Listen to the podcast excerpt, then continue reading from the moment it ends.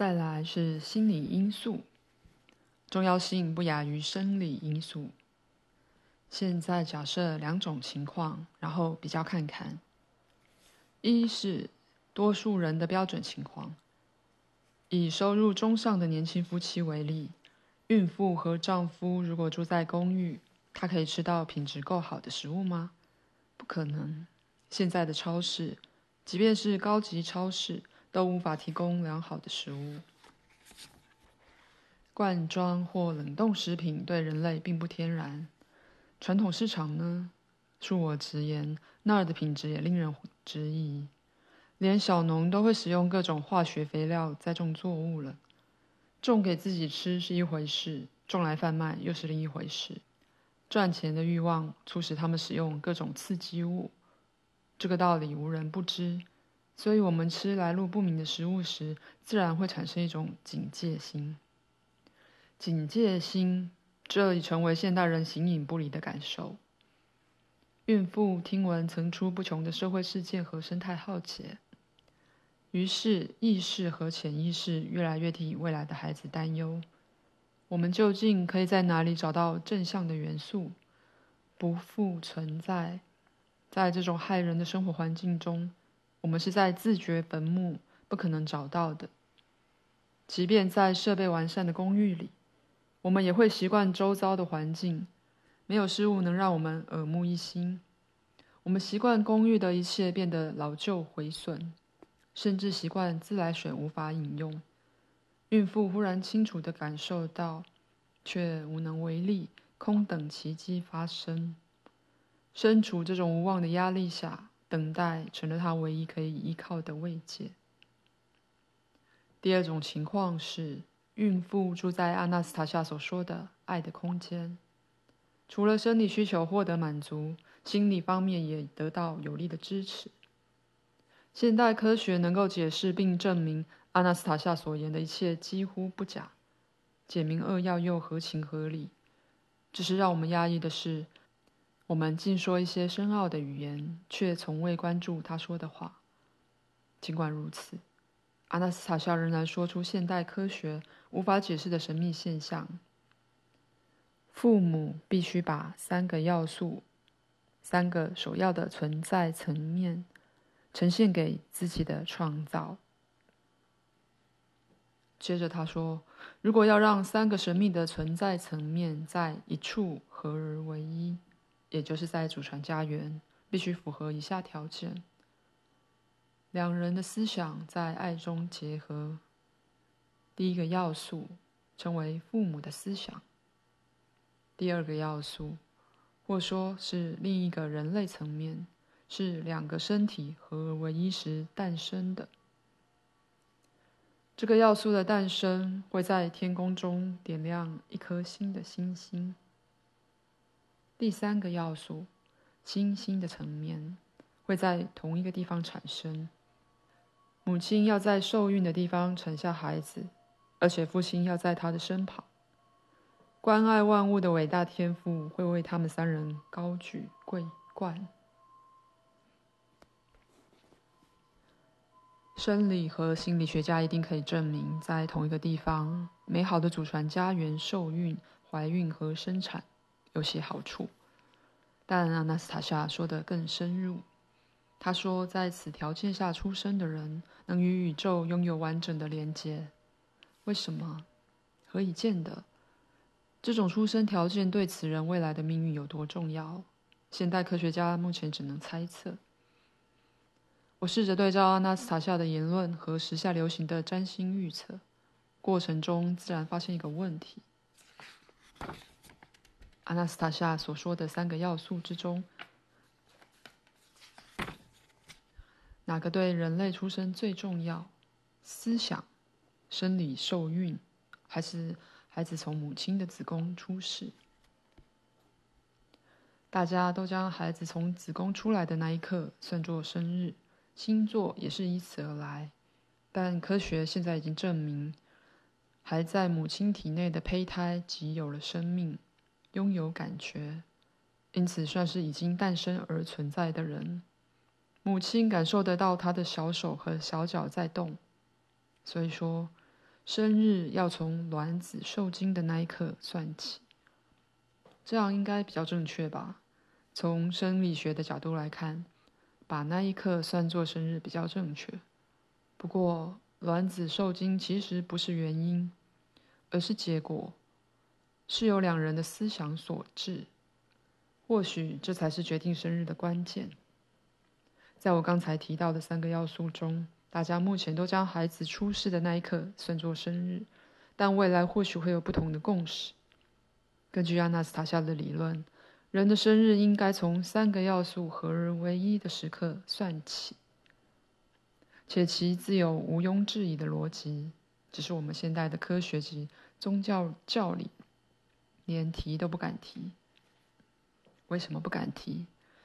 因为您想想看，弗拉迪米尔先生，如果我们承认阿纳斯塔夏所言不假，就不得不承认，与他代表的文化相比，我们并非全人。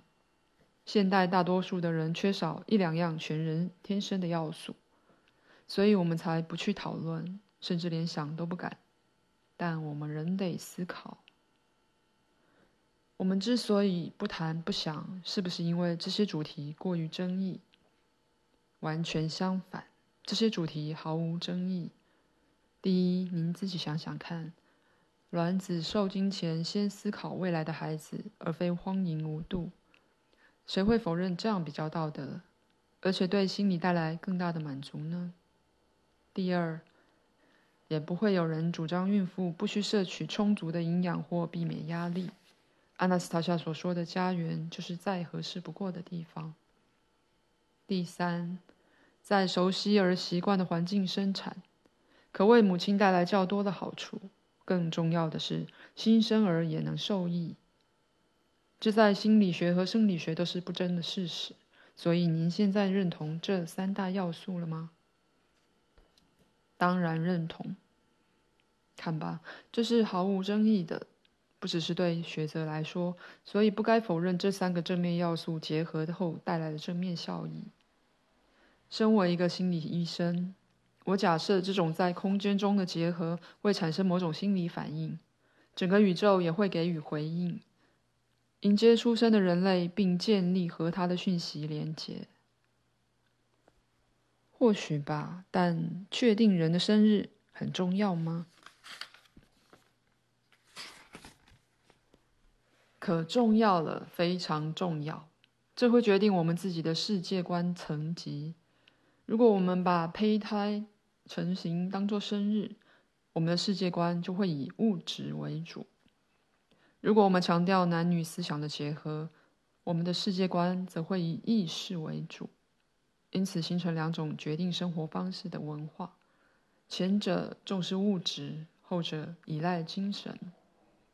两种观念的公开和私下争论由来已久，但我现在认为这种争论显然毫无意义。阿纳斯塔夏不仅说过两种观念的结合，还说要加入第三种观念。根据他的说法，可以建立全人生日的理论，也有可能实践这项理论。这点人人都能轻易做到，但为什么我们没有把握机会？为什么我们的意识如此混乱，不断虚度光阴？这才是问题所在。我还是认为，生日是指孩子从子宫出来的日期和时刻，只是可以说得更精确一点：出生时间。或许吧，很有可能。但关于出生的时间，您还是亲自问问阿纳斯塔夏比较好。我会问的。我也想知道自己和儿子何时出生。您的儿子都忘了您是来找我咨商的，我却顾着讲自己的事。抱歉，我多言了。实在是这件事困扰我很久。您知道吗？我每周看诊三次，很多人来找我请教问题，他们的问题千篇一律，都是如何抚养小孩，如何和儿女沟通。他们的孩子有些已经五岁、十岁，甚至还有十五岁的。如果我告诉他们，老兄，现在抚养太迟了，这样无非是在扼杀他们最后的希望，所以老实说，我也只能安慰他们。我的儿子也快五岁了，所以我也太迟了吗？法蒂米尔先生，您的情况不同。您的儿子身边有阿纳斯塔夏，他没有让您把孩子丢到我们的世界生活，而是依从不同的文化抚养孩子。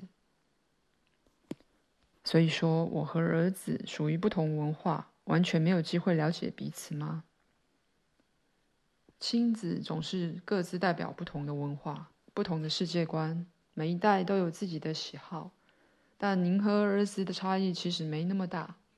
我给您的建议是，与儿子沟通前，先和阿纳斯塔夏请教最好的方式，注意他说的话。毕竟您读过很多关于抚养小孩的资料，也想得非常透彻。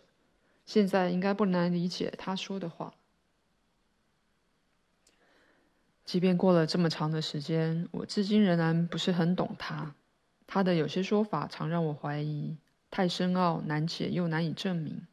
他讲的很多话，我都不敢写进书里，因为看起来很像他在幻想。而且，亚历山大医生突然重拍桌子，有点无力的打岔：“您没有权利这样做。如果您的头脑无法理解，还是要给别人机会。”我不喜欢他激烈的语气和意思。这不是我第一次听到。或读到有人这样说我，他们觉得我是一无是处的笨蛋。我的角色只不过是要一五一十的传达泰加林隐士所说的话，但说出这种话的事后诸葛并不知道所有真相，所以我决定让眼前突然发飙的心理医师明白我的立场。想当然尔，您觉得您也是能够了解阿纳斯塔夏所言的人。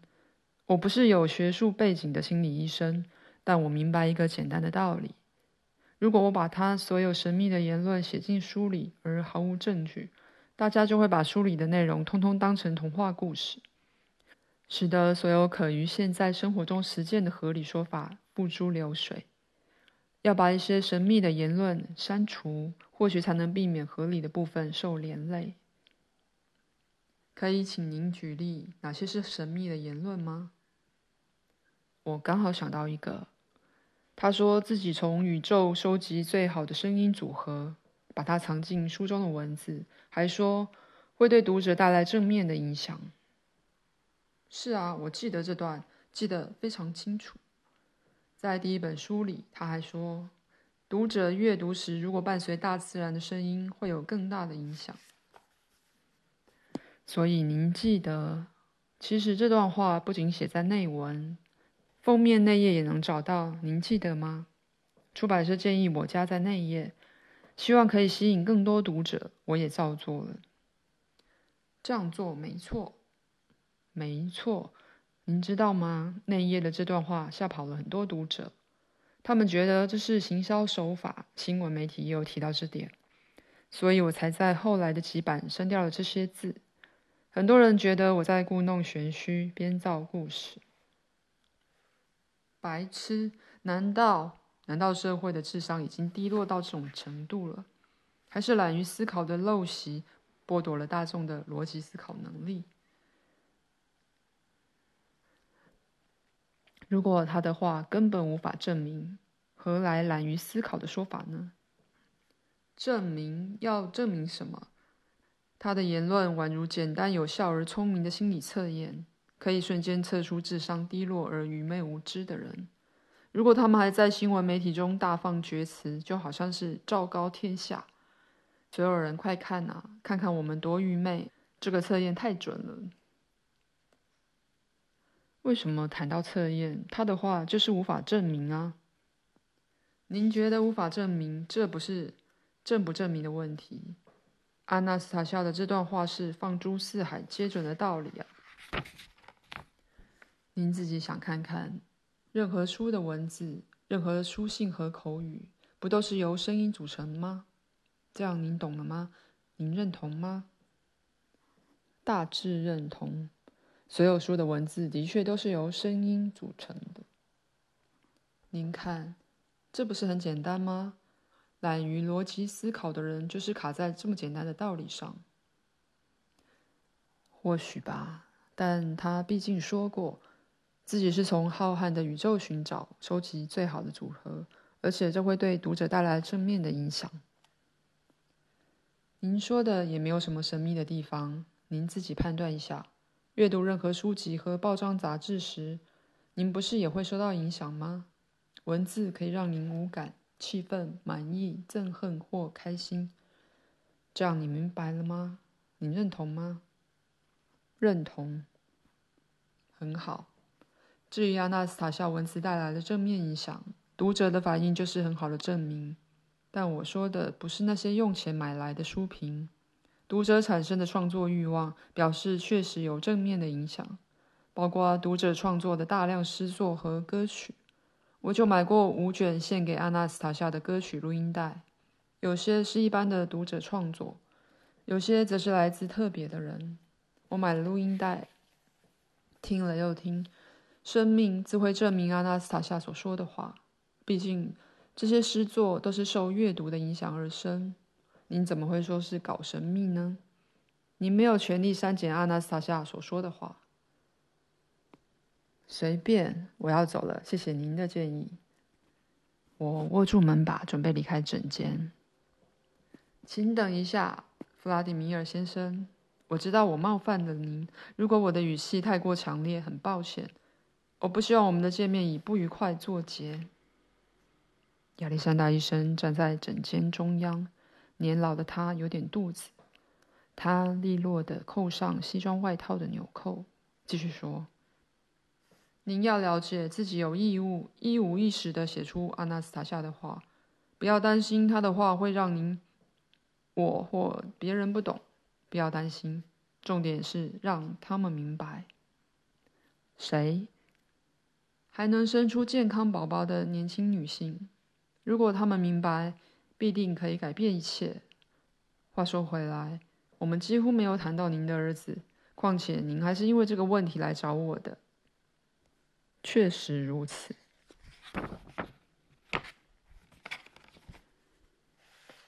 我没有什么具体的建议可以给您，您的情况太特殊了。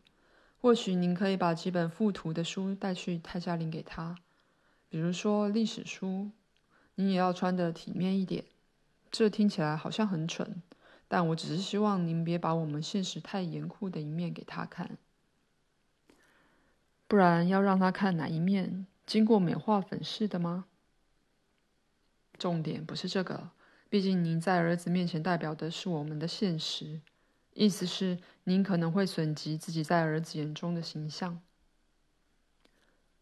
为什么要我一人为我们整个社会的丑态负责？如果您让儿子看到您无法改变社会，就会让他看见您的无能，有损自己的形象。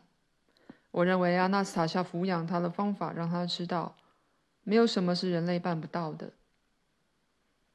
或许您说的对，亚历山大医生，谢谢您实用的建议。我应该让孩子看看我们生活美好的一面，的确值得一试，不然他会以为。